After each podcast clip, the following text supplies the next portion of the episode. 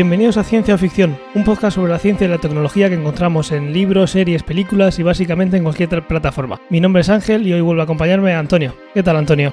Hola Ángel, muy bien, muy bien. Aquí muy contento de estar por fin en la, en, la sexta entrega de, de Ciencia o Ficción y nada, creciendo cada día. ¿Y tú cómo estás? Pues la verdad es que estoy bastante cansado. Llevo, como, como tú sabes, estoy de mudanza. Ahora mismo estoy grabando desde Murcia, España, aunque sigo trabajando en Madrid y estaré entre los dos sitios, pero bueno, llevo unos meses ya de obra y aunque no esté haciendo nada y nada más que tenga que estar peleándome con la gente para que haga bien las cosas y, que no haga nada que no tienen que hacer, la verdad es que cansa un montón. Y luego todos los días limpiando lo mismo una vez y otra y otra y ya te digo, peleándome con la gente y estoy bastante cansado. Eso que te mudes a Murcia significa que a lo mejor en alguna entrega, porque yo soy de Murcia, vivo en Murcia también, alguna entrega la, haremos presencial, porque todo, de momento no hemos hecho ninguna de este, de este tipo. Tengo muchas ganas de eso. Y más ahora que compartimos un nuevo proyecto, ¿no? Pues sí, una de las cosas que estoy haciendo aquí en la reforma y que por lo menos me eh, evaden un poquito de todo el lío, aunque también tiene su lío, es eh, la parte de las luces inteligentes que tengo en casa y he tenido que traerme y las redes y de eso estoy hablando en un nuevo proyecto que es una idea tuya y mejor que tú no lo, no lo voy a contar yo. Cuéntanos. Bueno, una idea mía es, no, es una idea conjunta. Lo que pasa que en su época, cuando el podcasting estaba en España empezando a funcionar, eh, un grupo de amigos y yo hicimos un podcast que se llama Fuera de mi podcast. Y bueno, a, lo largo de la vida de ese, de ese anterior proyecto, pues entró gente, salió gente, y uno de los que entraron y estuvo hasta el final fuiste tú. Y era, un podcast que hablaba de tecnología, series, hablaba de muchas cosas. Y, bueno, la cosa es que a las 20 o, a las 20 o 19 entregas dejó de funcionar porque además era muy largo, requería mucho sacrificio los medios no eran los que son ahora y digamos que lo hemos refundado, ¿no? Lo hemos iniciado de nuevo y en este caso los precursores somos, son Ángel y Ángel Rodríguez, también eh, mecenas de este podcast y, yo mismo. Y nada, es un pequeño podcast que habla de, como digo, de serie, tecnología, de una entrega, intentamos que de momento sea diaria, es una edición bastante más amateur que esta, eh, porque además, eh, en fin, lo, hacemos de en plan, vamos a hablar de nuestro día a día en la tecnología. De hecho, tú has estado hablando del tema de la automatización, de, la, de las luces, de, ¿no? De, del tema de la red. Exacto, de todo lo que, eh, bueno, creo que puede ser interesante para alguien que quiera empezar de cero o alguna mudanza, todo lo que hay que tener en cuenta y los líos que se pueden encontrar. Exactamente, y a día de hoy pues yo he hablado del tema de, del pago con NFC, de los juegos con el móvil, creo que grabé otro y no recuerdo ahora mismo cuál es, pero bueno, la cosa es que va a ser una periodicidad muy larga y son podcasts muy cortitos, así que si alguno tiene a bien suscribirse, lo tiene ya en cualquier plataforma, se llama Fuera de mi podcast y el logotipo es un mono como con cortocircuitos por, por dentro que además diseñaste tú mismo. Sí, realmente mm, yo recuerdo porque hace ya 10 años que cogí ese, ese diseño que creo que ya tenía y se le hizo una modificación, pero sí, cada vez que lo miro me trae Yo recuerdo cuando lo hiciste, recuerdo cuando lo hiciste porque en, en aquel entonces era el mono solamente el mono. Posteriormente, cinco o seis años después, intentamos reflotarlo, no sé si lo recordarás, con Ramiro. Sí, me acuerdo. y fue ahí donde puse el circuito de Exactamente, fue ahí donde hiciste ese. Y luego yo ya pues lo he reciclado y nada, lo tenemos, lo tenemos ya funcionando. Si lo queréis, bueno, tiene un Twitter que es FDMPod, o sea, las siglas de fuera de mí, luego podcast, solo las tres primeras letras pod, o bueno, una, página que es fuera de mi podcast.tumblr.com. Como veis, la filosofía es que no nos quite mucho tiempo, pero que podamos aportar algo a la sociedad. Pues eso, ahí podéis ir aprendiendo eh, cosas eh, tecnológicas de nuestro día a día e incluso puede servir un poquito para conocernos más fuera de, ciencia ficción, un poquito nuestras otras aficiones y cómo, en qué solemos movernos. Ahí os dejamos a ver si os animáis. Muy bien. Y como ya te he comentado, aparte de cansado de la, de la mudanza, es he estado bastante liado entre llevar cosas de Madrid a Murcia y luego, pues eso, supervisar, básicamente. Eh, no he visto o leído mucho. Eh, lo más que he, visto de ciencia ficción, y todavía no sé si es ciencia ficción porque cada capítulo de esa serie es un poquito diferente. Son tres minutos de, la nueva temporada de Black Mirror. Eso es lo más cercano a la ciencia ficción que me he podido acercar eh, con el terio que llevo. Básicamente lo único que he visto y que no es de ciencia ficción es la última entrega de John Wick, para que te hagas una idea. Ah, bueno, yo, bueno, de todas formas, la, última temporada de Black Mirror que se acaba de, estrenar eh, son solo tres capítulos, ¿no? Son tres capítulos y yo de los tres he podido ver eh, tres minutos. tres minutos, muy bueno.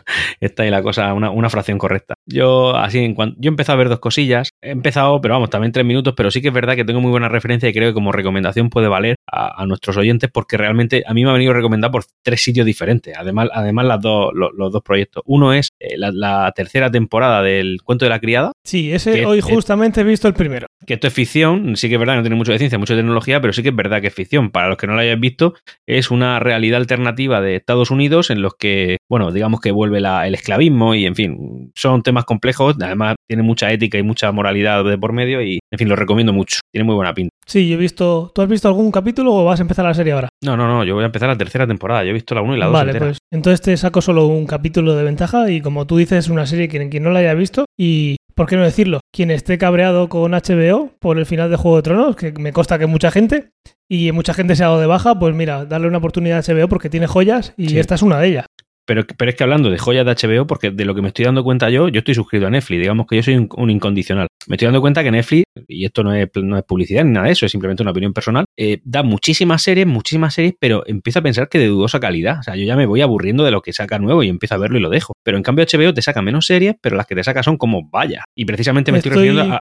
Estoy totalmente de acuerdo con lo que dices y cada vez más gente... Eh, no voy a decir se da cuenta porque al final es algo de opiniones, pero es exactamente eso lo que yo oigo y que estoy pensando justo en cambiar de plataforma por eso. Eh, Netflix tiene mucho contenido y sube mucho, pero las cuatro o cinco cosas, por decir un número aleatorio, que hace HBO son están genial. Claro, y, precisamente a colación de esto, eh, Chernobyl, que es que me ha venido una recomendación por todos lados. Esto yo creo que no, no es ni ciencia ni ficción, realmente es casi una, especie de serie histórica, ¿no? Pero bueno, también podemos meter un poquito de aquí de serie, Chernobyl de HBO, y por lo que estoy escuchando es como una, un, bueno, le han llegado a llamar la sucesora de Juego de Tronos. Yo ya no sé si ese es el nivel, pero vamos, que la tengo ahí pendiente para ver de cabeza. Yo en un programa que hacen los compañeros de es un spin-off de Esto con Jones no pasaba, que tienen capítulos que suben sobre series, eh, y yo me fío mucho de lo que dicen porque suelo tener eh, gustos parecidos. En la lo que ellos recomiendan y he visto me gusta tanto como ellos dicen, y dicen que puede ser la serie del año. Y yo cuando lo dicen ahí no es algo que suelen decir a la ligera. Además, el que lleva la voz cantante de em, Esto con Jones no pasaba, fue, si no recuerdo mal, fue crítico eh, de cine, así que no es un cualquiera.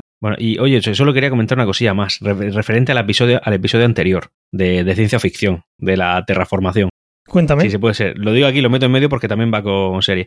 Tengo un, escuchante de nuestro podcast fiel y además amigo mío personal, lo sé porque es que cuando me reúno con él me, comenta qué tal ha ido el episodio y qué le parece. Que no nombré una serie que él me recomendó sobre el tema de la terraformación y se llama Terraformers, que es una, serie en la cual es de anime, ¿vale? En la cual, por lo visto, los, eh, hay un, los humanos van a una, a una a un planeta para intentar terraformarlo y la cosa es que se escapa una cucaracha. Al tiempo se, van del, planeta, lo abandonan y vuelven al, paso de los siglos. Y resulta que esas eh, cucarachas han creado una sociedad nueva, pero han creado también ahí una especie de planeta habitable y tal. O sea, está, no, sé si está chulo, pero bueno, me dijo que lo dijera. Un saludo. Sí, a mí, a mí otro escuchante también me ha, me ha comentado esa serie que parece ser que ha empezado hace poquito, ¿verdad?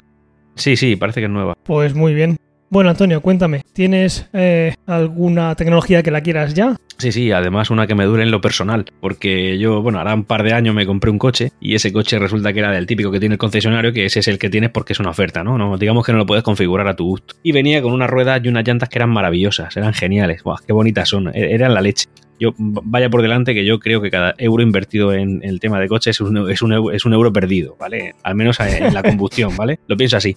Bueno, pues el otro día se me pinchó una rueda, eh, se llevó un roce, probablemente culpa de mi mujer. Un saludo, Elena. Y. Uy, uy, uy, aquí vamos a tener problemas, ¿eh? Creo yo. Ah, me, consta que me. deja, deja un segundo eh, y, un segundo de, en blanco y, corto. Lo puedo decir con tranquilidad porque, porque me consta que en los tres proyectos de podcast que tengo me dice que me escuchan los tres y no lo hacen ninguno. Pero bueno, dicho eso, eh, la cosa es que la rueda la tuve que cambiar y esa, esa rueda cambiada me costó 235 euros. Una rueda, ¿eh? no el pack, porque son de... ¿Qué rueda le pusiste? ¿De rueda de tractor? Eh, es por su tamaño, por lo visto son muy finitas, la llanta es muy grande, no sé qué historia. Bueno, una pasada. Además que me puse a mirarlo por otra La típica rueda especial que solo lleva tu coche y, el de y otro que vive en China la, ya está, ¿no? La típica rueda toca pelotas. Y ya está, no tiene otra historia. Fui a cambiarla y fueron 235. Además que lo busqué en páginas de estas de oferta y es que será su precio. Bueno, la cosa es que eh, no hace mucho salió una noticia que de una tecnología que está a corto plazo ya va a estar con nosotros, de ruedas que eh, no requieren de aire, ¿vale? Porque son ruedas, además, en el, luego si eso busco un, el, vídeo, yo os lo pongo para que lo, lo, pongo en la cuenta de ciencia ficción, para que lo veáis, en la cual la rueda, así como partida por la mitad, ¿no? Un corte para que se pueda ver lo que tiene dentro, es como que desde la parte parte de la llanta hacia el exterior de la rueda, que sería la zona que toca el suelo, eh, son como muchas vetas del mismo material que la propia rueda. Entonces, como muchos pequeños amortiguadores que sujetan la rueda. De hecho, en el vídeo se ve como a lo mejor en un salto, en un badén, en un, en un pequeño. En un badén, no, en una. como que va muy rápido el coche y entonces sube un escalón. Se ve cómo reacciona. Y es verdad que no hace falta el aire. Parece que el resultado está siendo bastante logrado y bueno, y además parece que se decastan menos. Bueno, no, no sabría ya decir porque no, ni trabajo en esa empresa ni lo quiero tal, pero eso lo quiero ya. Porque si esa rueda me, en vez de durarme 60.000 kilómetros, me dura 400.000 kilómetros, los 235 euros por rueda, por rueda me, me, duelen menos. Perfecto, pues mira, eso cambiaría muchas cosas porque muchas veces a mí alguien me ha preguntado o ha salido a conversación de por qué no se pueden poner ruedas macizas para que no se, para que no se pinche. Pero bueno, eso realmente sería eh, hacer la historia al revés porque las primeras ruedas eran así y lo que sí, eso tenía muchísima vibración. Y lo que se hizo es inventar el neumático, Dublo lo inventó justamente para, para, evitar eso. Pero sí, esto sería ir mucho más allá. Así que genial. tendrías que estar pendiente de en los viajes largos tener que estar revisando la presión, que es un tema escabroso y que además es una medida de seguridad importante. Pues, bueno, sí, es algo que, puede provocar un accidente y, y, es algo que nos quitaríamos. Efectivamente. Pues eso lo quiero ya. Y si vale menos que 200 que mis ruedas de ahora, lo quiero antes de ayer.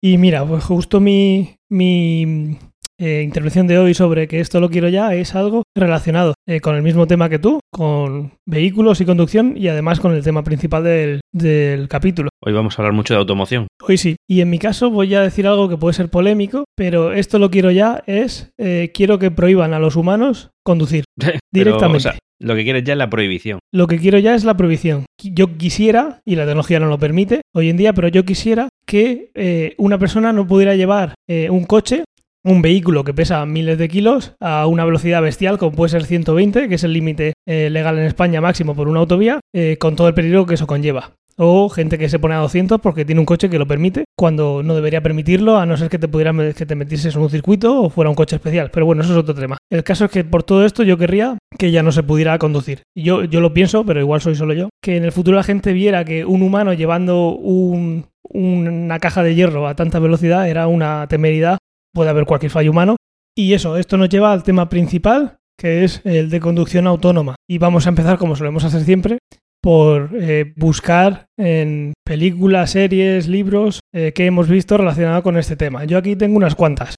Por ejemplo, en Jurassic Park. Jurassic Park tenemos unos coches. En Jurassic eh, Park, la 1, la 1-1. Sí, la 1, la, la, ah, buena. Sí. vale. Tenemos un, un, parque de atracciones aquí puede salir en el que hay... Aquí, perdonas, puede salir un pequeño debate, ¿eh? porque yo también considero que hay otra buena, ¿eh? Vale, bueno, pues ahora cuando tenga tu turno de palabra eh, me criticas también. Muy bien.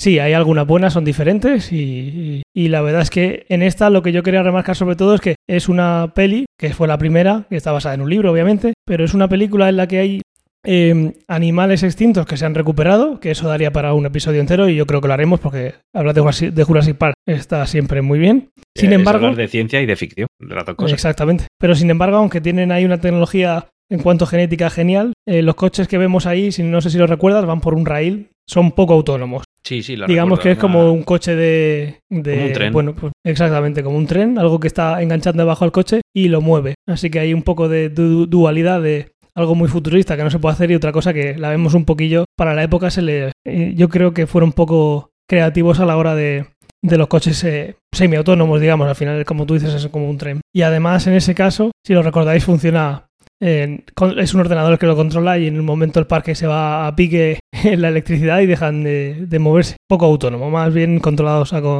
control remoto. Sí, ahí, parece que no hay mucha decisión por parte de la máquina. No hay de mucha, hecho, si, mal no recuerdo, y ya no, no, creo que una película de 30 años o 20 sea spoiler, estaban controlados Nada, por tira para adelante. ¿Cómo? ¿Cómo? Que tires para adelante, ¿eh? no hay spoiler ninguno en esta obra ya de, de, culto. Ah, vale, vale. Bueno, pues hay un señor gordo que es el que pone en marcha los coches y lo para, que después es que la lía. O sea que Siempre me ha hecho muchas gracias ese actor. Sí, sí, sí. Además, cuando se. Bueno, en fin, da igual, podemos continuar. Podemos... Esta película da para, para un podcast entero. Esta película da para podcast, exactamente.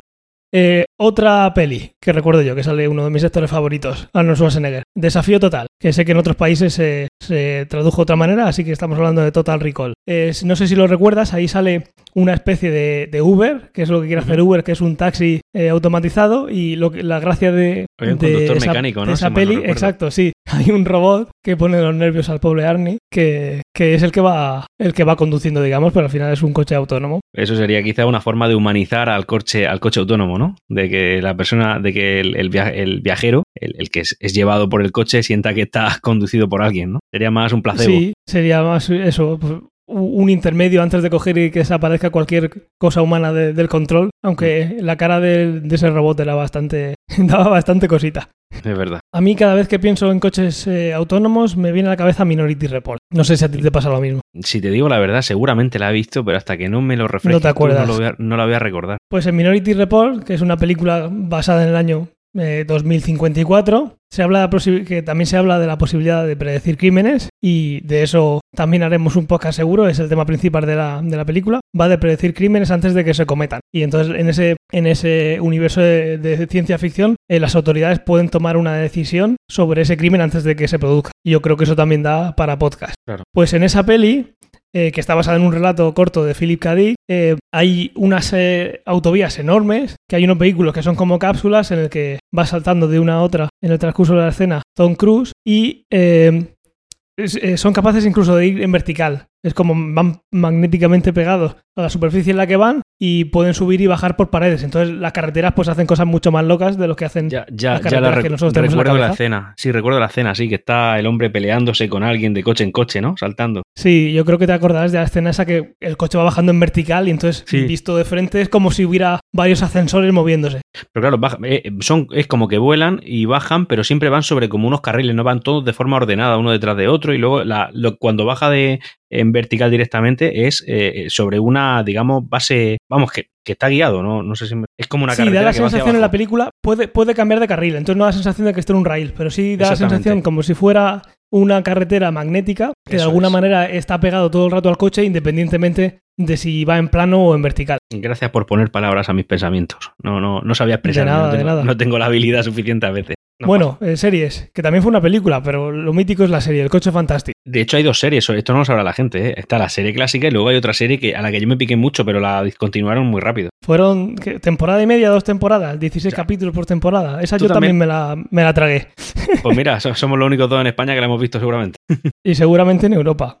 Eh, pues sí, pero oye, estaba maja. Yo me, además, ahí es donde conocí también a, a Carl. Yo no sabía que Carl existía. Sí, fue durante el boom de las series, la época esta de final de Lost, recuerdo que, salían, ahora se producen muchas más, muchas más series, pero en aquella época también hubo un boom de de repente empezar a salir muchas más, después del boom que fue de Lost. Y sí, aquella fue una de ellas, yo creo que fueron dos temporadas o una y media. Y sí, yo, yo estoy de acuerdo contigo, somos los dos únicos que la hemos visto en muchos kilómetros a la redonda. Es verdad, es verdad. Pues eh, hablamos del, coche, fantástico, de Kit. Hay poco que hablar. ¿Quién no, ¿Quién no sabe pues todo lo que puede hacer el coche fantástico? Llamarlo. Sí que es verdad que el reloj que tenía Michael Knight es menos futurista de lo que tenemos, pero bueno, una manera de comunicarse con un coche que hacía lo que le, lo que le pidiera, saltaba. También es verdad que, esto, es como, esto, es como, un paso más adelante porque ya no solamente la conducción autónoma, sino que dotaban al vehículo de personalidad. Es decir, era, como una persona. Tú podías hablar con él y, y compartir tus pensamientos y él te respondía y además tenía chistes que no es ya solamente conducción autónoma sino que era como humanizar al vehículo, ¿no? Sí, sería eh, conducción autónoma porque el coche realmente tiene una inteligencia artificial o realmente es, pues eso, una inteligencia artificial, una máquina que le han dado la capacidad de controlar un coche, pero sí, eso juntaría esos dos mundos. Sería el nivel 6 de conducción autónoma, ¿no? Sí, eso sería eh, lo máximo, sería tener eh, una persona, una inteligencia conduciendo por ti, metida en un vehículo, no solo ya que el vehículo se puede mover, sino que tú, es eso, como tú has dicho, es una persona con la que puedes hablar que está metida en un coche o podrías llevártelo, ese mismo sistema operativo lo pones en casa y, y que sea la casa fantástica. Además, recuerdo una cena que nos vamos a... Yo, fin, quiero que tú también te vas a acordar que era muy buena, en la cual pues llegaba Michael Knight y decía, oye Kit, llévame a no sé dónde. Y entonces Knight se, apoyaba sobre la ventana y dormía. Y entonces de repente, lo típico, pasaba y hay un policía que lo ve y ¿qué se pasa? Está durmiendo, está durmiendo. Entonces lo persiguen. Y cuando lo paran, eh, Michael Knight se hace pasar por sordo con la cabeza así para en plan, no, no, es que no oigo bien. ¿Cómo voy a estar yo con... ¿Cómo voy a estar durmiendo mientras conduzco? Si voy perfectamente bien. Me acuerdo de esa escena. Sí, sí. Yo siempre recordaré que hay veces que voy eh, por, eh, por la autovía. Me suele pasar mucho con los viajes que, que hago. Cada por tres estoy haciendo Madrid, Murcia, Murcia, Madrid. Hay veces que veo un coche, de un camión de estos así grande y digo, mira, ahora sale una rampa y me subo encima. Eh, en, Los Simpsons, no sé si recordarás que hay un capítulo en el cual hay un sistema de conducción autónoma que tienen que callarse para que la gente no sepa que los, que los conductores de camión no conducen. ¿Te suena? sí, sí, me acuerdo, me acuerdo. es verdad. Pues sigamos. También eh, Yo Robot aparece eh, coches autónomos, que yo creo que es lo más parecido a los coches actuales. También cuenta con un modo manual y por lo que yo recuerdo creo que es lo más parecido a lo que ahora en 2019 tenemos a la cabeza como coche autónomo de qué es lo que puede hacer hoy en día. Luego hay una película grandiosa que se llama Demolition Man, no- que yo creo que la habréis visto todo. Pues es de Sylvester Stallone, Wesley Snipes y Sandra Bullock, que si no recuerdo mal, a ti Sandra Bullock te gustaba mucho. Me cae muy bien. Una Pues hay una cosa- simpática. Hay una cosa en el... Mi musa de la juventud, en- ¿no? ¿Lo dices por eso? Yo creo que sí, recordaba algo así. El modo automático de Sandra Bullock eh, le permite hablar al coche. No es simplemente un, un sistema en el que te mentes y lo pones en automático, sino también le permite hablar. No, no llegas al nivel de Kid, eh, obviamente, es otro, otra historia. Aquí hay una cosa también muy chula. Es una película que te recomiendo, no sé si era el 97. Eh, otra cosa interesante es que tiene una rueda que yo creo que es menos futurista que lo tuyo, porque al final esto es un parche y lo que tú dices es eliminar el problema directamente. Sí, hay sé lo que- una... sé lo que vas a decir. Hay una... Entonces, ¿te ¿has visto la peli? ¿Te acuerdas ahora? Eh, me acuerdo, es que, me acuerdo de, de escenas concretas. De hecho, ahora mismo estaba entrando en una aplicación para ver dónde la tengo, si está en Netflix y tal, para, para volverla a ver. Pero vamos, si mal no recuerdo es que se pincha y se vuelve a rellenar, ¿no? Correcto. Hay una, rue- una rueda que se arregla sola. Lo que tú has comentado es mejor. ¿Por qué tengo que arreglarla? ¿Por qué se ha pinchado si puedo tener algo que no se pincha directamente? Claro. Pero mira, esto está, esto está bien. Sí, sí, eso. Además, eh, eh, recuerdo escenas sueltas, ahora mismo no recuerdo el argumento. Recuerdo la pinta de. El Pintas, que. O sea, la pinta de Pintas que llevaba Wesley Snipe, ¿no? Que era como un malote muy chungo, pero no recuerdo mí el argumento película me encanta. Sí, sí, la voy a ver otra vez. estoy Pues. Demolition Man es una persona eh, que comete un delito. Bueno, Sylvester Stallone eh, lo empapelan por, eh, por algo que no hace, pero bueno, lo empapelan y lo que hacen es eh, congelarlo. Es del 93, por cierto. El castigo es congelarlo. Y eh, en ese momento en el que lo congelan, él es el que está intentando atrapar al, al malo, que es Wesley Snipes. Y en el futuro, no sé si era el año 2057, creo que era por ahí, eh, Wesley Snipes eh, escapa de esa prisión que también lo han congelado y tienen que sacar a, a su archienemigo, al policía que estaba yendo a por él en el pasado. eh, tienen que también descongelarlo eh, para que los ayude a, a capturarlo. Y sobre eso va. Una, una utopía bastante. bastante sosa, en la que incluso si, si dices una palabrota en la calle te sale una multa que tienes que pagar. Es una, a mí me encanta la peli, es súper Sí, sí. Está en una plataforma de streaming en España, por cierto, para el que lo quiera ver. No sé si podemos hacer publicidad. Claro, hay que esperar que un día nos paguen, pero mientras tanto lo intentamos. Está en Movistar Plus. Vale, pues ahí queda. Los que nos escuchéis aquí podéis verla aquí y si no, seguro que la cigüeña la tiene. La cigüeña. El quinto elemento. En el quinto elemento no, son autónomos, no solo son autónomos, también voladores. Eso que no va a llegar nunca. Se ve que están muy, es- muy, muy inspirados en de- Blade Runner. Esta es la de Mila Jovovich, ¿no? Sí, hace unos días aquí en la televisión española estaban en alguna cadena que no recuerdo poniéndola, no sé si fue en cuatro. Ah, genial. Pero vaya, un clásico. Aquí, eh, aunque tiene un piloto automático, en estas cosas lo interesante suele ser ver a, a la persona eh, no confiando mucho en el sistema. En este caso, Brooke Willis insi- insiste en conducir en modo manual, que eso siempre en estas pelis es bastante gracioso. También pasa en Demolition Man, que un, tipo que han congelado en el futuro dice, esto a mí déjame conducir. Y este escepticismo, que también, como digo, le sucede a Stallone en la otra película que hemos hablado, está eh, presente en la sociedad hoy en día. Y ahí se refleja bien, es eso. Yo tengo un coche autónomo, a mí déjame conducir, que no me fío. Y eso pasará, antes o después pasará. Cuando sea, cuando esté más implantado, va a haber reticencias a.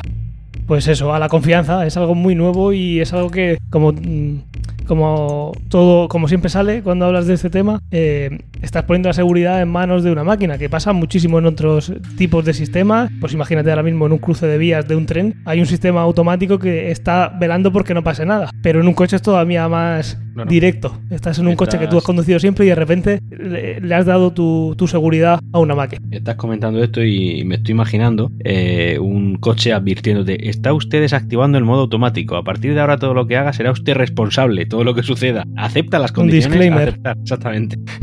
Eso pasa en algún sistema operativo hoy en día que está el modo de no conducir y cuando lo quitas eh, te dice tienes que aceptar que no estás conduciendo. Eso obviamente es un disclaimer porque, bueno, luego pues, puede llegar el típico listo que tenga algún problema por usar el móvil mientras que conduce y que encima le eche la culpa a la empresa que lo ha creado.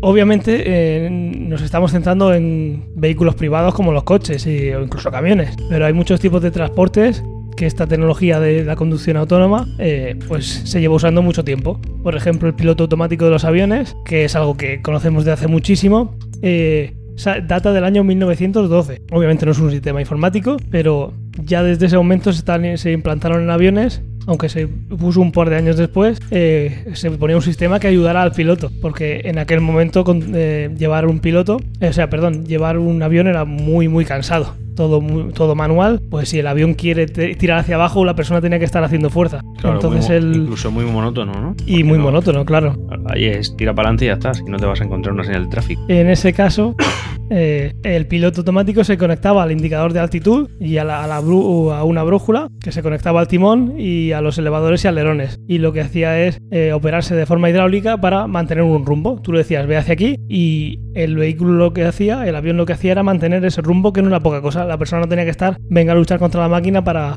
para eh, ir corrigiendo el rumbo todo el rato. Los sistemas, estos sistemas se complementaban con equipos de localización radiomagnética y radio, radioayuda, que son dispositivos que están en tierra que le están comunicando eh, al avión en la forma de baliza por dónde va. Eso es algo que hoy en día... ¿Y para eso no está solo el no, con el GPS no es suficiente eso? Estamos hablando de 1912 todavía. Ah, no había eso, satélites. Eso vino un poquito después. Vale, muy bien. Y eso, como he dicho, esto nació para evitarle fatigas al piloto. No era para hacerlo más cómodo, sino era porque simplemente eso ya era fatigoso de primeras. Un sistema automático moderno, ya ha pasado mucho tiempo desde entonces, es capaz de mantener la altura, ascender y descender a la altitud que se le diga, acelerar y reducir la velocidad, seguir un rumbo, seguir un plan de ruta programado. Tú tienes que hacer esta línea. Y esta línea en tres dimensiones, arriba, abajo, izquierda, derecha. Eh, son capaces también de alinear el avión en la pista de aterrizaje, realizar un aterrizaje automático, eh, aunque no todos lo pueden hacer, pero hay algunos que son capaces de hacer eso. ¿Qué tecnologías tiene? Pues sistema de navegación inercial, tienen eh, transportadores, tienen alerta de tráfico y anticolisión, tienen obviamente como tú has dicho el GPS. ¿Y por qué cuento todo esto? Porque al final esto es una tecnología que podríamos pensar en llevar al coche de una manera o de otra y esto tiene un coste. Al final es mucha tecnología. Quizá el altímetro no sea necesario en un coche. Bueno, eso te puedes ahorrar. Esto, lo quiero ya, ¿no? Eh, un coche que vuele, lo comentaste. Eso, eso lo queremos eh, hace tiempo ya. ¿Por qué digo todo esto? Para que veamos un poco el concepto de toda tecnología que hay en un vehículo como el avión que permite hacer todo lo que hemos comentado. Y por poner así, por dar un dato, el precio de estos equipos en un avión cuesta entre 7.500 y 15.000 euros. Esto en un avión de 90 millones, que es lo que cuesta, por ejemplo, un Airbus E320, para ponernos un, un tipo de avión, pues es, es asumible.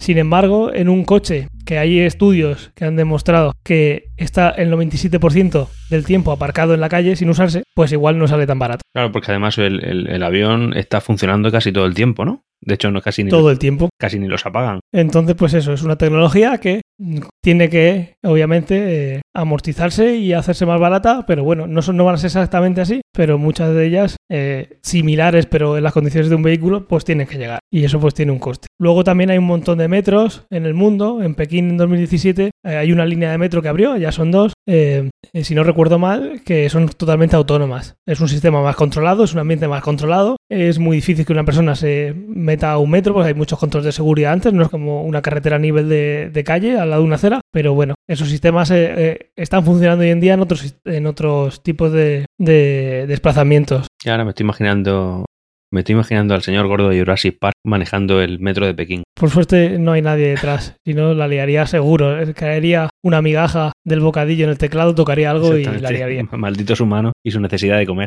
Y luego pues esto tiene implicaciones que en el coche también tendremos que tener algún día. Una cosa que pasa hoy en día con los coches autónomos que tenemos en la cabeza y mucha gente tiene en la cabeza es un coche igual que ahora, pero que conduce solo. Sin embargo, poniendo el mismo ejemplo de las líneas de metro que tienen en Dubai, en las que la parte de adelante en lugar de haber una cabina con un conductor, lo que tienen es una ventana panorámica, pues hay que imaginar que el coche en su momento cambiará. En el momento que uno no necesite conducir, puede ser totalmente diferente. Puede ser una caja vacía con asientos que se pueden mover para adelante, para atrás y a disfrutar de, la estancia. Incluso con camas, ¿no? Con lo que uno se le ocurra. Al final, vamos a imaginar lo más simple, un cubo que se está moviendo por la carretera.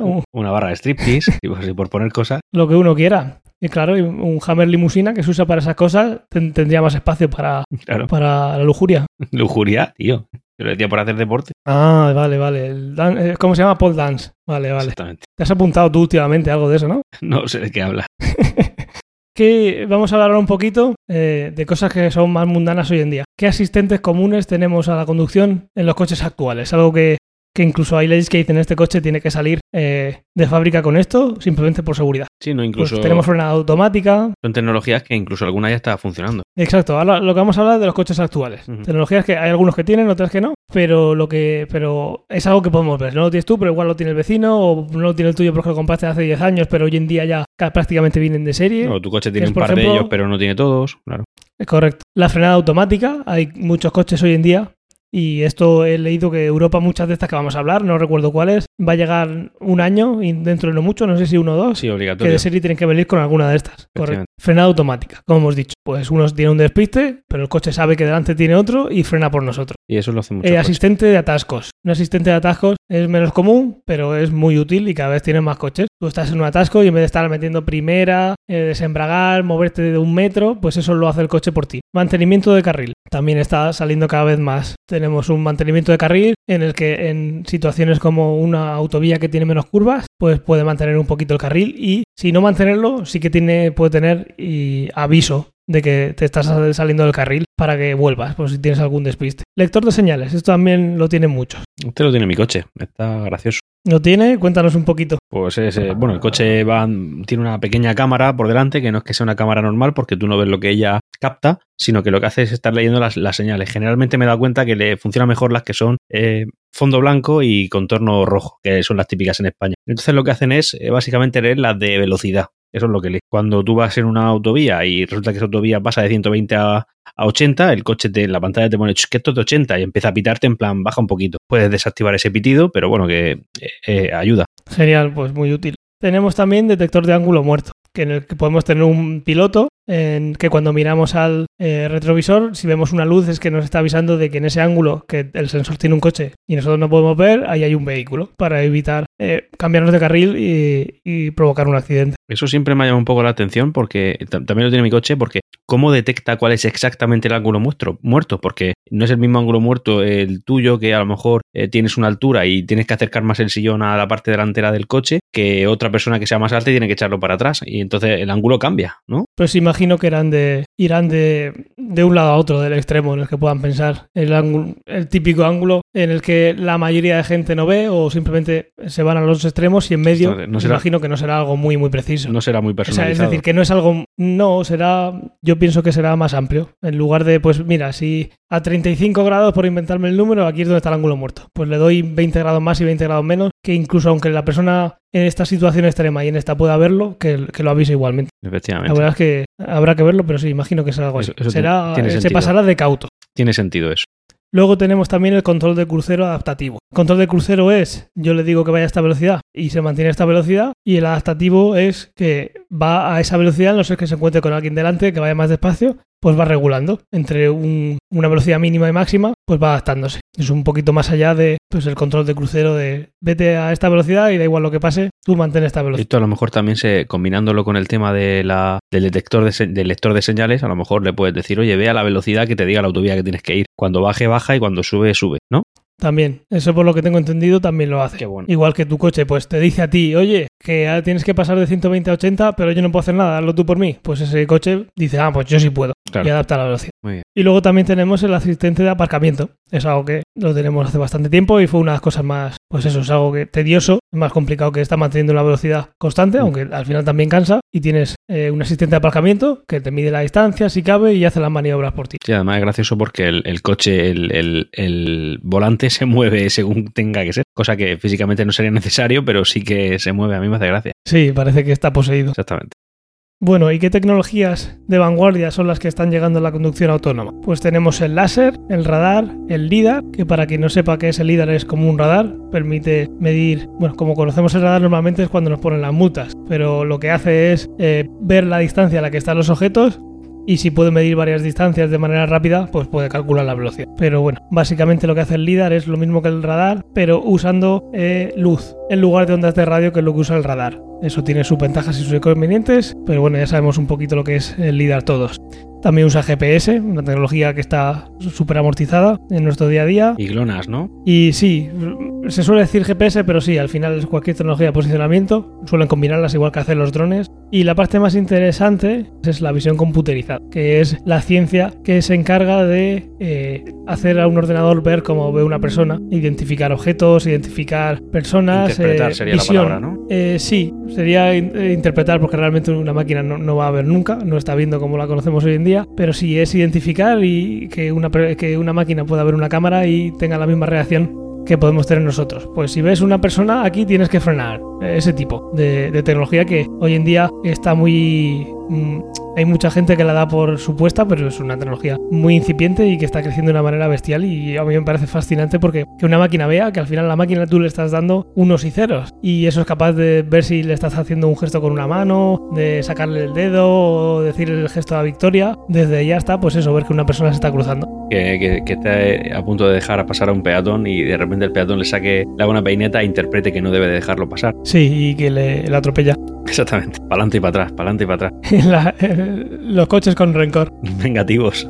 Pues esperemos que eso no pase así y eso da pie a hablar de qué ventajas supondría la implementación de vehículos autónomos. Como he dicho en la versión de, en la sección de esto lo quiero ya, yo soy muy radical con eso y los números están ahí, ¿vale? Mm, Yo soy más radical que los números, pero lo que se sabe es que eso, la conducción autónoma, eh, aumentaría la seguridad vial. Una cosa no menos importante es que daría accesibilidad a personas que no pueden conducir. Una persona ciega tendría la capacidad de forma privada y cómoda entrar en un vehículo y decirle llévame a casa de mi nieto y te lleva. Eso sería un cambio y una libertad eh, que se daría a unas personas bestial. Accesibilidad a personas que cuando conducen les gusta mantener prácticas sexuales, ¿no? Que son muy... Oye, la podrían complementar, o sea, la podrían compaginar, mejor dicho, Claro. con, con la conducción. Sí, sí. Subiría, subiría la natalidad. No, es que esto lo digo así en plan de, lo he dicho en plan jocoso, pero realmente es que no hace mucho salió una noticia en la cual eh, había un porcentaje importante de conductores que, que habían mantenido relaciones sexual- sexuales a la vez que conducían. Entonces me llamó mucho la atención. Y entonces en ese momento pensé, mira, con la conducción autónoma esto nunca sería un problema. Pues eso, me remito a esto, lo quiero ya. Eficiencia energética y calidad de aire. También está demostrado que se, se haría todo de forma más eficiente y eso aumentaría la calidad del aire y todo lo que tiene que ver con el cambio climático. ¿Por qué? Porque al final una máquina puede hacerlo de forma más eficiente y sería algo tan simple como imaginar que pues los atascos se pueden eh, se podrían eliminar porque todo estaría trabajando al unísono. También se reducirían costos e inconvenientes de conductores humanos contratados. Esto en principio será como todo. Se, robots quitando puestos de trabajo a humanos. Bueno, esto ha pasado siempre y los cambios siempre suelen ser eh, suelen costar, sobre todo cuando te pillan a ti, pero los cambios al final siempre se han demostrado que suelen ser para mejor. Y igual que hace, hace no mucho tiempo en Estados Unidos prácticamente todo el mundo se dedicaba a la agricultura y ahora se dedica poquísima gente a eso, pues esto será otro cambio como, como otros cualquiera que habrá que hacerlo de forma progresiva y obviamente no tienen que descuidarse esas personas que en ese momento puedan perder un puesto de trabajo, pero bueno, esto es lo de Sí, siempre. ¿no? Porque aquí solamente se ve la parte negativa, que es que se pierden puestos de trabajo, pero también se generan otro tipo de necesidades. Simplemente especializarse. Exacto, así suele ser. También se reducirían las multas. Esto Los ya no es tanta ventaja, ¿eh? porque luego Hacienda coge y te sube los impuestos. Si no hay multa, hay que recaudar igual. Por otra parte, eh, podría haber un- menos policía de tráfico a la que hubiera que pagar. Entonces una cosa podría ir por la otra. Más paro. Más paro, como hemos dicho antes. Y también el- los costes de seguros bajarían. Los seguros serían de Bueno. otra manera y eh, al final, sí, imagino que el bueno que quieres decir tú es que al final lo subirían por otro sitio, ¿no? Exactamente. Dinero no van a perder. Dinero no van a perder. El seguro, seguro que Cuando te hay lo- que subirlos, cuando hay que subirlos se suben. Cuando hay que bajarlos, ya veremos. Nunca bajan. ¿Qué más? Señalización. La señalización no sería necesaria, ya que los vehículos podrían recibir información por, por tecnología. Pues hoy en día eh, los vehículos, como vamos a hablar, ver ahora, eh, son muy humanos. Los vehículos están pensando para que sean muy como el humano. Es el vehículo el que va a estar mirando al- a su alrededor y eh, según el los alrededores va a hacer una cosa u otra. Sin embargo, y ya lo digo aquí directamente, yo creo que esto es un parche. Como veo yo los coches autónomos hoy en día y es lo que vamos a, bueno, lo que vamos a hablar no porque se puede aplicar a cualquier tipo de vehículo, pero lo que veo yo hoy en día es un parche antes de que eh, los vehículos hagan lo que tienen que hacer, que es comunicarse con la vía con la que van, por la que van eh, circulando y por todos los vehículos que hay alrededor. En lugar de cada uno estar viendo lo que hay fuera. Eso sí que será eh, un futuro en el que todo sea autónomo y se acaben eh, atascos y todo. De hecho, hay una teoría también que dice que la conducción autónoma podría venir, dada por coches guías. No sé, pero eso es como una tecnología que antes de salir se ha quedado antigua. No sé si la has conocido, si la has escuchado. Sí, la he escuchado y así como se planteaba era bastante eh, rudimentaria. Pero yo imagino una, carretera que no puede, puede no ser ni como la conocemos hoy en día, pero imagínate algo sin ir tan lejos en el cambio visual de la carretera. Una carretera que está llena de balizas, que pone el país, igual que pone señalizaciones hoy y pone una palizas que el coche sabe exactamente dónde está y que todos los coches saben dónde están los demás coches que están alrededor. Entonces al final sería todo piezas de, un mismo sistema eh, neural que está eh, que está creado para un propósito, el propósito de llevar cada vehículo de un punto a otro. Y pero esto básicamente era como una especie de convoy de coches donde hay un coche guía y el resto de coches eran totalmente autónomos, pero lo único que se limitaban a hacer era seguir al de delante, que al final todos esos iban al mismo destino, realmente. Sí, eso puede ser una solución y con cualquier cambio se puede hacer que en el momento en el que eh, uno de los vehículos que está en el convoy no es el guía, o sea, no va en el al destino de los demás, se convierta en un guía para los que van para ese sitio. Y de estos mil coches que van en línea, el siguiente, en la siguiente salida sale el coche 25, el 50 y el 890. Y que eso es el primero se convierta en guía.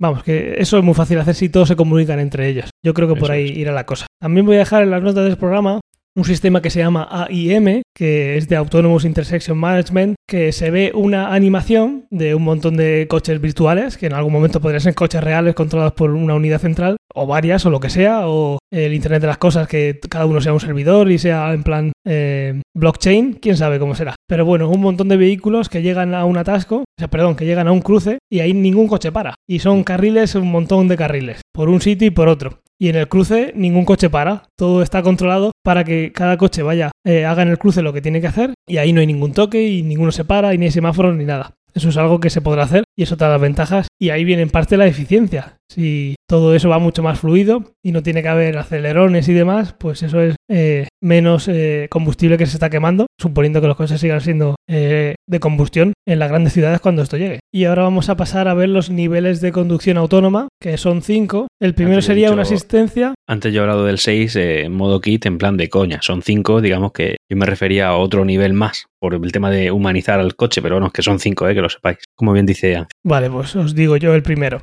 El primero sería asistencia de conducción como el control de crucero adaptativo o sistemas de mantenimiento de carril. Eso sería un nivel 1. Y en este caso, pues hay eh, un montón de modelos. Como podéis imaginar, es una tecnología pues, que lleva bastantes años y en muchos modelos viene ya de serie. De hecho, eh, esto es prácticamente está ya, no, prácticamente no, esto ya está funcionando en las calles. Es lo que suelen tener los coches más modernitos. Pues eso, eso sería lo que llamaríamos un nivel 1. Y yo, si quieres, comento el nivel 2, si te parece bien. Ya, algo, algo me he informado también en este capítulo. Ya me estoy viniendo arriba. Cuéntanos. Y bueno, pues el nivel 2 sería cuando el coche también está, además de lo del nivel 1, evidentemente, todos los niveles son, digamos que ya incorporan el anterior, es cuando el coche además es capaz de trazar leves curvas y hacer algunas funciones de, supervisión del conductor humano. Es decir, eh, el conductor va, puede estar conduciendo y a lo mejor en algún momento necesita algún apoyo y el coche se lo puede prestar. Sería este, ¿no, Ángel? Ese sería. Muy bien. Y luego ese actualmente no está tan aplicado. De hecho, hay algunas pequeñas asistencias en curva, pero eso no, no está muy implementado. De, hecho, incluso creo que tienen que legalizar todavía algunos aspectos de esto porque no simplemente no están homologados para la conducción, al menos en nuestro país, en España, ¿no? Sí, hoy en día se juntan esas dos cosas que has dicho, que hay poquitos coches y también hay poquitos coches porque algunas tecnologías eh, no se pueden llevar de forma masiva todavía por cuestiones de legislación lo poco que se está aplicando este tipo de tecnología tiene eh, varios nombres comerciales porque hay marcas como Mercedes que ya lo están aplicando, eh, incluso Nissan, me parece que en, Mercedes, si no lo recuerdo mal, era Drive Pilot y en Nissan era el Pro Pilot, ¿no? Sí, son estos nombres comerciales que cada uno le pone un nombre al final, date cuenta, incluso Volvo tiene uno que se llama Pilot Assist, que al final todos llevan Pilot, pero el, diferentes maneras comerciales de intentar venderte el mismo producto. Al final esto no deja de ser una economía, economía básica. Sí, la forma en la que estamos aquí de, eh, desgranando y al final lo que importa es qué nivel tienen. Pues estos tres que has comentado sería un nivel 2, que al final lo que nos hace ver a cuánto llegan de autónomo o cuánto no.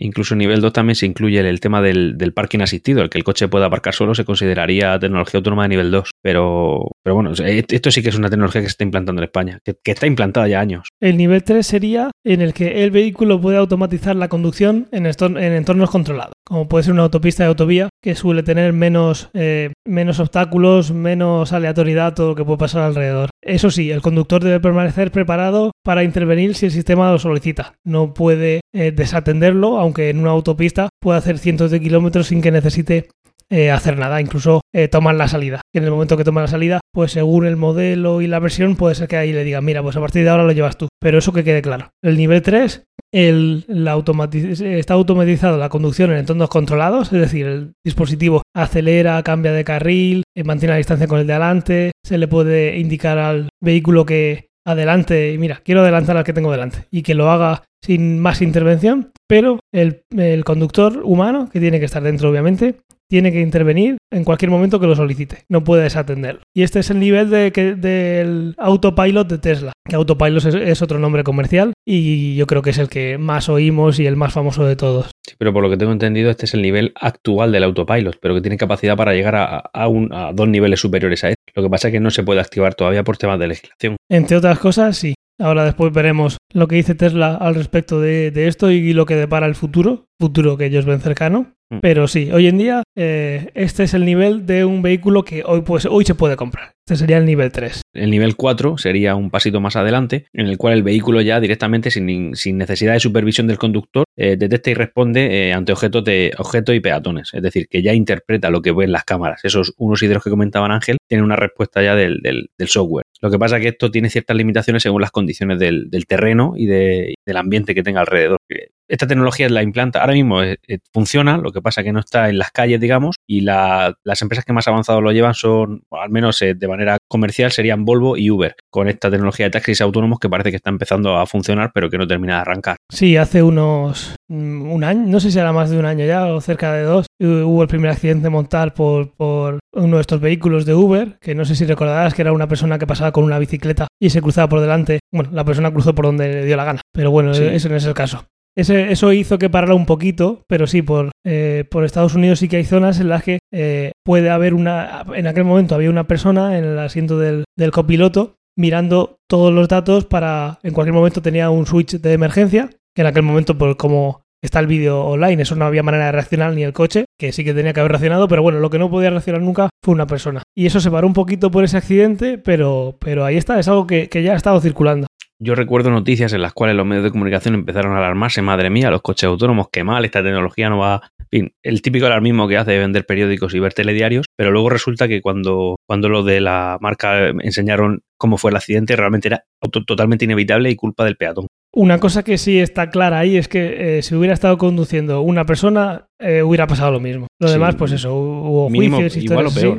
igual o peor. Aunque bueno, la persona fallecida sí que peor que eso no. En ese caso, pues no, no podía haber mucho más. Una cosa que se me ha olvidado comentar de, de algo que puede hacer el, eh, los Teslas hoy en día, que al final es un tipo de conducción autónoma, es algo que pues todos los días hacía Michael Knight eh, con su kit que sin ningún problema. Él levantaba el reloj y decía a Kit que, que fuera por él. Pues en el, caso, en el caso de un Tesla, Hoy en día tiene un modo que se llama convocación, eh, que le permite salir del parking de, de, manera autónoma y venir hacia ti. Sí que es verdad que hace poquito leí que eso va a estar limitado en Europa a cierta distancia, no vas a poder estar a 50 metros y decirle a tu Tesla que vaya a recogerte, aunque pudiera. En principio la legislación va a decir que tiene que haber una distancia máxima, que no recuerdo cuánto era, pero yo creo que no llegaba ni a 10 metros. Pero bueno, si te aparca, si tienes un parking estrecho y lo metes en casa, es complicado, o, alguien te aparca muy cerca, le puedes decir que salga y no es nada espectacular, pero mira, eh, comparado con otras tecnologías está bastante bien. Te sale el coche hacia adelante o hacia atrás, da igual, y te subes y, y ala, a casa. Y por último tendríamos el nivel 5, que es un nivel en el que eh, el vehículo autónomo podría circular por cualquier tipo de carretera y reaccionar a cualquier tipo de objeto imprevisto, a cualquier cosa. Y tomar decisiones incluso. Y tomarlas todas porque en este caso eh, no necesita conductor humano. Así que todo lo que puede hacer un humano hoy en día o más lo debería llevar la máquina.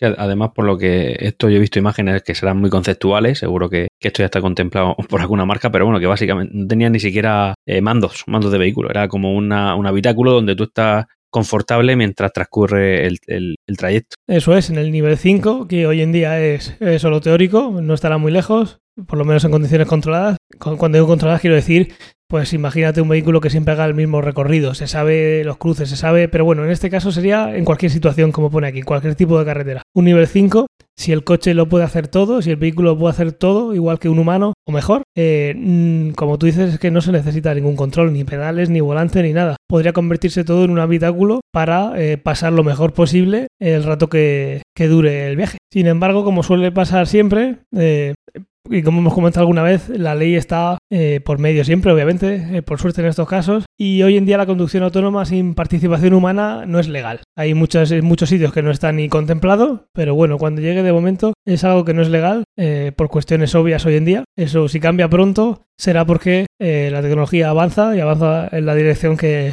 toca. Claro, aquí lo que pasa es que no se sabe a quién depurar responsabilidad en caso de accidente, especialmente los mortales. Por ejemplo, si hubiera un accidente donde hubiera un fallecido, ¿de quién sería la culpa? ¿Del fallecido? Y si no del fallecido, ¿de quién sería? Del, del propietario del vehículo, del, del, fabricante, del propio vehículo y por tanto del fabricante. Ahí habría muchos dilemas por, por dilucidar. Sí, ahí eh, de quién es la culpa en un accidente eh, siempre va a estar súper claro. El problema es, como tú dices, es quién, quién es el responsable, que es muy diferente. Efectivamente, porque claro, aquí la marca puede decirte, no, es que el coche no era mío, ya bueno, pero tú diseñaste el sistema y el conductor puede decir que yo no conducía, yo conduje, de yo, eh, yo estaba simplemente dejándome llevar por, por un software creado por un fabricante, ese es el responsable. Claro, pero la cosa es que, la cosa es que puede haber un fallecido y el fallecido va de pura responsabilidad. Sí, como todo siempre sería em, tendría que haber una investigación y ver quién es el que ha cometido una infracción. Pero aún así es eso, lo que tú dices. Y ahora que sabemos que, lo más normal es que nunca sea el vehículo, pero en el caso, en el momento que sea el vehículo, y eso, cuanto más coches haya y más y más y más hay en la carretera, más probable es que pase, y eventualmente algo pasará.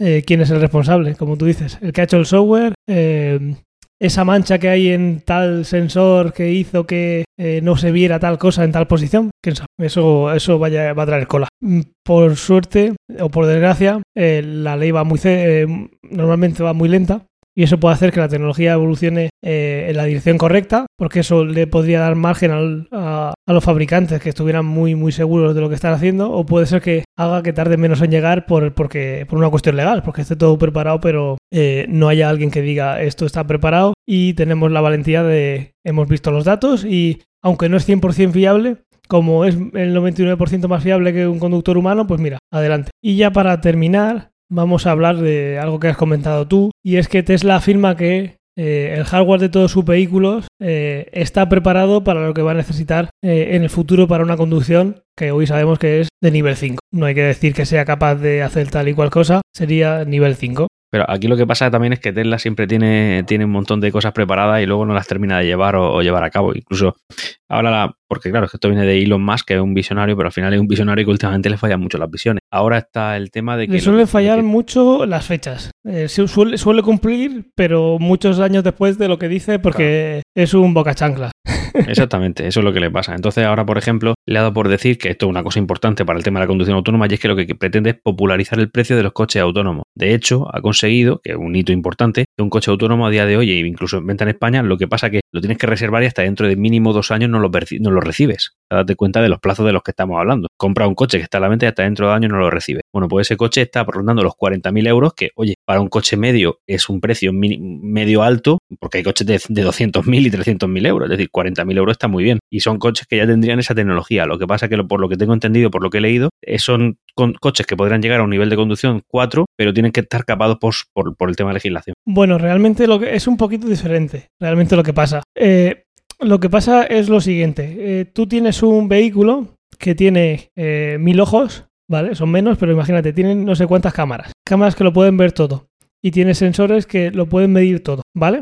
Pero hoy en día tú tienes un software que todavía no es tan fiable para que con todos esos datos sea 100% eh, fiable. Vamos a decir 100% porque en el caso de una máquina puede llegar a ser 100% eh, de que no pueda cometer un error, que pase algo inesperado fuera de cualquier cosa que cae o alguien que se cruce. Vamos a pensar siempre que no va a cometer ningún error el hardware digamos que lo tiene. Cuando digo hardware me refiero a la parte de sensores, ya sean sensores de cámara, ya sean sensores, eso lo tiene todo. Eh, lo que le falta es el cerebro, tanto físicamente, que hace poquito sacaron un ordenador que es muchísimo más potente, que funciona con tarjetas, eh, si no recuerdo mal, eran tarjetas gráficas con una potencia bestial, en un sistema muy pequeñito que no ocupa todo el maletero. Y ahí está el cerebro. Pero el cerebro hardware. También falta la parte de software que sea la que dé esa, fiabilidad. Eso es lo que Tesla admite. Yo te voy a vender el coche con esta tecnología. Todavía, primero, por legislación no puedo hacerlo y segundo, el software no es tan ni tan preparado ni es tan fiable para llegar al nivel 5, pero ojo, estamos trabajando con él y en el momento que llegue no te voy a exigir que compres otro hardware eh, extra con una tecnología que hoy en día no tengo pero voy a tener que tener eh, dentro de un año o dos para hacer esto que hoy en día no puedo. No puedo hacerlo, según dicen ellos, y tiene sentido, eh, aunque no es tan fácil, ni tan simple como, como creo que lo plantean, pero tampoco tan complicado lo veo yo, es que llegue el momento en el que el, el software haga que todo eso sea posible. Yo también creo que lo que tú has dicho y lo que yo he dicho es prácticamente lo mismo. Lo que él afirma no es que tenga un nivel, un nivel de conducción 5, sino que tiene que sus coches, todos, incluso por software, están preparados ya para el 4, no para el 5, para el 4. Lo que pasa es que los tiene que tener capados, que todavía no han llegado al 5, pero que el 4 lo tienen. O no sé, a lo mejor estoy yo confundido, pero estoy casi seguro de haber leído esto. Eh, sí, pero eh, a ver, igual que hemos dicho antes que los Uber eh, tienen ese nivel 4, eh, los Tesla en teoría también, pero hay muchas cosas que están cogidas con pinzas. Como hemos dicho, el vehículo puede circular sin supervisión, pero eh, en un nivel 4 eh, suele ser por zonas donde el vehículo ha pasado, que eso suele ser un poco de trampa. Es decir, yo tengo mapeado, el coche tiene mapeado todas las calles de cierta ciudad, porque es la ciudad por la que el taxi se mueve, por ejemplo.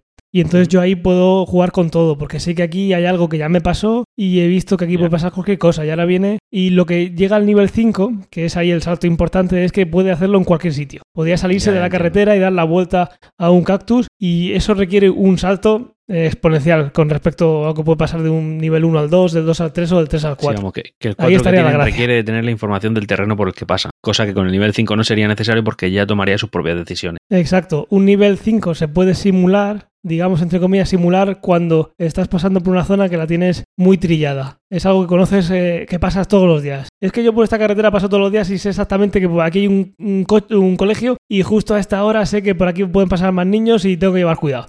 Esas cosas que se meten en la cabeza de uno cuando pasa por esos sitios, pues eso es lo que suelen hacer, en este caso eh, Uber eh, con sus taxis o Wimo de Google, es mapear una zona para tener información extra eh, de qué es lo que puede suceder y un poquito más allá. Coger y de repente cambiar ese coche y ponerlo en otra ciudad cambia muchísimo la cosa, que eso con un, con un nivel 5 tendría que dar exactamente, exactamente igual. Entiendo, muy bien. Así que como vemos el nivel 5 no está tan lejos, sí que va a ser un salto eh, importante cuando se consiga llegar del 4 al 5.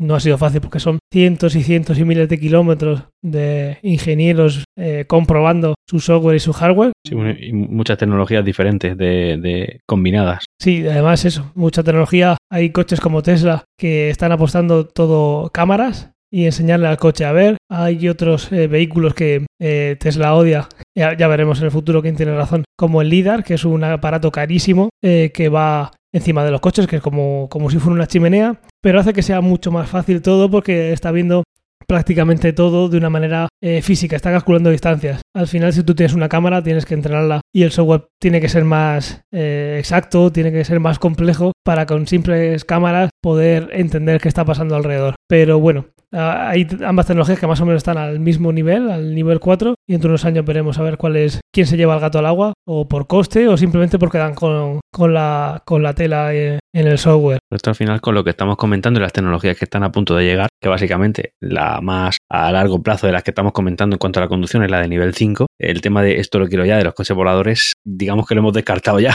De base está, digamos que lo tenemos pausado, porque claro, nos estamos centrando en que los coches conduzcan solos, ya nos centraremos en que vuelen, o sea que igual no lo vemos. Yo espero que sí. Eh, un problema que puede tener un coche que vuela es que tiene muchos más grados de libertad para que, para que un humano la líe. Sí, Igual un coche y... autónomo, pues dice, mira, ahora mismo solo necesito una tecnología, que no es fácil, que la mantenga en posición. Pero bueno, si claro. encima no tiene que estar un humano calculando distancias y sacarse un carnet de piloto, que eso también pues es un lío. Yo creo que sería, inclu incluso para la conducción humana, sería estar más sencillo que, que, que, la conducción por carretera, porque realmente lo que puedes hacer si en cacho de que vuelen, y esto ya a lo mejor salís un poco del tema, es que tú puedes tener como varios niveles de circulación. Yo es que en, yo circulo por el nivel 2 y yo por el 4 y tú por el 16, como varios pisos de conducción, entonces sería hasta más difícil chocarse. Eso así como lo dices tiene sentido, pero a mí si algo me ha enseñado las matemáticas es que cuanto más grados de libertad hay, más difícil es todo. Y, yo creo que, que, que, la, que en ese caso va por ahí. que hay al volante, ¿no? Eh, hay tanto idiota por ahí que al final te la lían más. Y es verdad, sí, es mejor no dejar de decidir. ¿Hay algún, algún tipo de dicho así que dice cuando los tontos vuelen o algo así, no? No sé, cuando los burros vuelen creo que dice, pero no, no sé. Pues no sé. eso, yo casi que prefiero que, que no tengan también, eh, que, tam, que también tengan el problema de, de altura. Aparte de izquierda-derecha, que también tengan otra variable que, extra, no sé Que yo, aprendan ¿eh? a montar primero en bicicleta. Sí, primero lo primero. Y ya te digo, puede ser, un problema puede ser sacarse un carnet de conducir para un coche que va en 2D, pues en el momento que hubiera que sacarse uno para 3D, más complicado todavía. Y en ese, si llega un momento en el que ni te, ni te puedes sacar el carnet aunque quieras porque es todo autónomo, pues mejor que mejor. Eso. Así que a ver si dentro de poquito, que esto se huele ya, pero faltan detalles eh, técnicos muy importantes y como tú has dicho, legislativos muy importantes. A ver cuándo llega la posibilidad de tener un coche que sin la necesidad de supervisión sea capaz de llevarnos de un sitio a otro, eh, simplemente diciéndole dónde queremos ir o, o no. Igual eh, el coche es tan inteligente y podemos hablar con él como con un asistente eh, como Kit que sabe dónde vamos. ¿Por qué? Porque tenemos una relación con él y nos puede llevar a cualquier sitio. Nosotros en el vehículo, llámalo coche, llámalo eh, cubo que me lleva de un sitio a otro, sea, sea realidad. Yo, yo, al final lo que veo es que esta tecnología realmente la estamos hablando como si fuera futurista, pero yo creo que es una tecnología que es inminente. Plazo de 15 años, yo estoy convencido de que nivel 5 lo tenemos ya. Porque es que esto al final lo que no puede, no puede ser que cuatro burócratas que son los que establecen las leyes te vayan a impedir una tecnología que está llegando y que además está reclamada, está demandada y que desde luego va a funcionar y que, en fin, no, no, vamos a estar siempre anclados en el mismo tipo de conducción desde que se inventó el coche, que es con un volante. Yo creo que esto lo vamos a ver y lo vamos a ver con mucho tiempo, menos tú y yo. Eh, eso espero, eso creo y eso espero. Y al igual que pasa eh, con los coches eléctricos, eh, por muy bocas anclas que, vuelva a decir que, que, es Elon Musk, porque en ciertas áreas lo es, eh, simplemente por el hecho de haber llegado él y haber querido cambiar la industria tecnológica de los vehículos al coche eléctrico, que es algo que no se planteaba nadie y gracias a, a, su cabezonería hay un montón de marcas hoy en día que ya han puesto una fecha para que todos sus coches sean eléctricos. Yo espero que como mínimo de parte del Tesla también nos dé eh, esa parte en, en, el lado de la conducción autónoma. Y no son ellos los que ganan, si no son ellos los que consiguen hacer la mejor tecnología o la que nos lleve al futuro, que por lo menos eh, nos quede que gracias a que Elon Musk se le metió en la cabeza hacer un coche autónomo, no es solo hoy en día él el que eh, se está planteando hacer esta tecnología posible cuanto antes. Eso, al final el hombre, si no lo consigue él, parte del logro de otra marca será también en parte de él. Eso es. Y ya lo vamos a dejar por hoy, ¿verdad? Sí, yo creo que sí, que está bien. Ahora mismo son la, las 11 y 11 de la noche, así que nada, pero por, por nuestros oyentes ahí aguantamos el tipo lo que haga falta. Pues muy bien. Pues de nuevo dar las gracias como en cada capítulo por estar ahí, eh, por escucharnos, por dejar reseñas, que ya tenemos algunas más pues, ay, Podcast. Me parece que hay una, hay una reseña nueva, ¿no? ¿Puedes comentarla? Eh, pues no, porque no la tengo a mano. Es una que eh, dice exactamente lo que tiene que decir y es Ben Affleck es el mejor Batman. Sí, pero estoy seguro de que esa la has puesto tú. No, no puedes demostrar nada. Yo solamente sé que, que refrenda lo que yo digo y me quedo con eso. Si viene de mí o no, desde luego no soy yo, no es mi cuenta. Ya el de dónde venga lo desconozco y si lo conozco no te lo reconoceré. Pues yo siempre pensaré que fuiste tú. Solamente sé que es un gran oyente, una mejor persona y un saludo, amigo. Te estás saludando a ti mismo, ¿verdad? no, no, nos vemos el martes. Pues lo he dicho. No, no, no, no, no yo no he dicho eso. Yo te lo, no te voy a reconocer nada. Solamente sé que dice una verdad como un templo. Pues eso, siempre pensaré que fuiste tú. Bueno, método de contacto, Ángel. ¿No me los comentas? Que me acuerde. Pues nos podéis contactar por eh, Twitter en Ciencia o Ficción. Nos tienes también en, en, Twitter también, si queréis a nuestras cuentas personales, sería Wavensdorbad para, para el caso de Ángel y Orbitagrana para mi caso, y ya quedaría el correo electrónico, que recuérdamelo. Es contacto arroba cienciaoficción.com y también recordad, aparte de las reseñas que podéis dejaros en los distintos eh, podcatchers y en las distintas plataformas, recordad que eh, de cada capítulo tenéis un post en cienciaoficción.com y ahí si queréis dejar algo que no sea una reseña y simplemente abrir debate sobre el tema, pues es otra, otra manera de hacerlo. Muchas gracias por estar ahí en esta sexta entrega y nos veremos en la séptima. Pues sí, en un par de semanas estamos con vosotros. Muchas gracias a todos. Un saludo. Hasta luego.